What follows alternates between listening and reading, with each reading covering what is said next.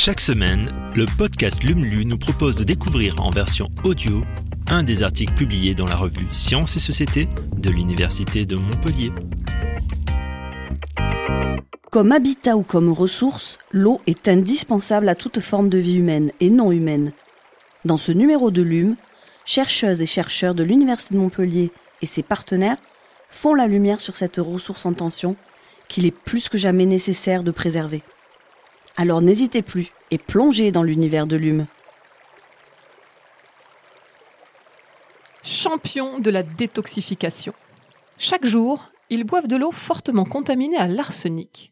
Et pourtant, ces habitants de l'Altiplano en Bolivie ne semblent pas en souffrir. Une énigme sur laquelle s'est penché l'épidémiologiste Jacques Gardon, qui nous dévoile comment il se serait adapté à ce poison.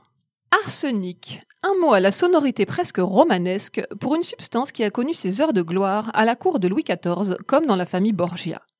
Un poison pourtant toujours tristement d'actualité. La consommation d'eau contaminée à l'arsenic est un problème de santé publique qui concerne environ 140 millions de personnes dans le monde. Rappelle Jacques Gardon. Depuis plus de cinq ans, l'épidémiologiste du laboratoire Hydrosciences s'intéresse aux effets de l'arsenic sur la santé des populations boliviennes, plus précisément chez les Zourous qui vivent sur les rives du lac Popo. Là-bas, le chercheur a trouvé des taux d'arsenic dans l'eau jusqu'à 80 fois supérieurs aux normes de l'OMS. La limite est fixée à 10 microgrammes par litre. Et dans certains puits, nous avons mesuré jusqu'à 800 microgrammes par litre. Mais D'où vient-il cet arsenic? Il est naturellement présent dans la croûte terrestre et les minerais de nombreuses régions. Il peut contaminer les nappes phréatiques suite à l'érosion des sols. Un processus naturel aggravé dans certaines régions par l'exploitation minière, comme c'est le cas en Bolivie, où les mineurs broient l'arsénopyrite pour en extraire les métaux et rejettent l'arsenic qui va contaminer sédiments, rivières, nappes phréatiques et puits. Les populations locales se procurent leur eau potable grâce à des puits traditionnels, superficiels ou des puits tubulaires peu profonds. Et malheureusement, la Bolivie ne dispose pas de la cartographie de la qualité chimique de l'eau en ce qui concerne l'arsenic. Les habitants consomment des eaux qui en contiennent parfois des concentrations inquiétantes. Avec quelles conséquences sur leur santé? L'ingestion chronique d'arsenic provoque des cancers. Cela dégrade également l'appareil cardiovasculaire, cela abîme les reins, cela peut favoriser la survenue d'un diabète. L'arsenic provoque également des lésions caractéristiques au niveau des mains et des pieds un épaississement de la peau ou hyperkératose typique de l'arsenicisme et qui peut évoluer en cancer. Les mains des Zourous du lac Popo, Jacques Gardon les a bien regardées.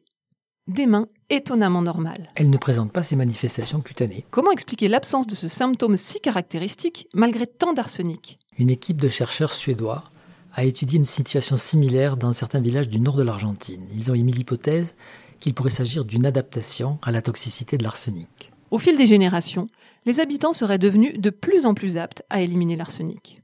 Pour vérifier cette théorie, Jacques Gardon, accompagné de collègues suédois et boliviens, a mesuré les teneurs en arsenic et dérivés de l'arsenic dans les urines de 200 femmes vivant dans 10 villages disséminés autour du lac Popo. Nous nous sommes focalisés sur les femmes car les hommes quittent souvent le village pour aller travailler ailleurs et ne subissent pas la même exposition à l'arsenic et de l'arsenic dans leurs urines, les chercheurs en ont bel et bien trouvé, sans surprise.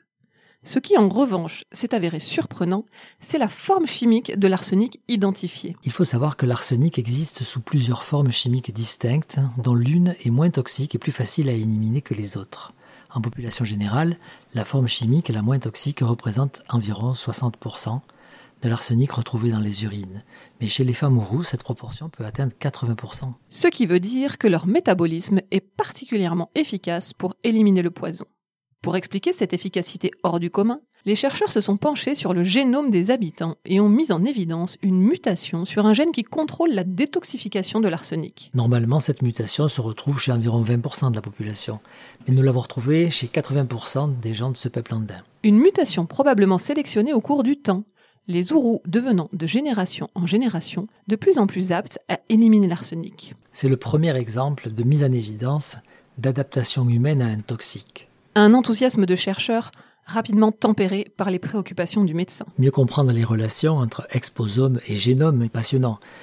Mais ce qui compte avant tout, c'est de favoriser l'accès à l'eau potable pour toutes les populations. Filtration, échange d'ions, oxydation, dilution, de nombreuses techniques efficaces existent en effet pour éliminer l'arsenic de l'eau. L'arsenic n'a ni couleur, ni saveur, ni odeur.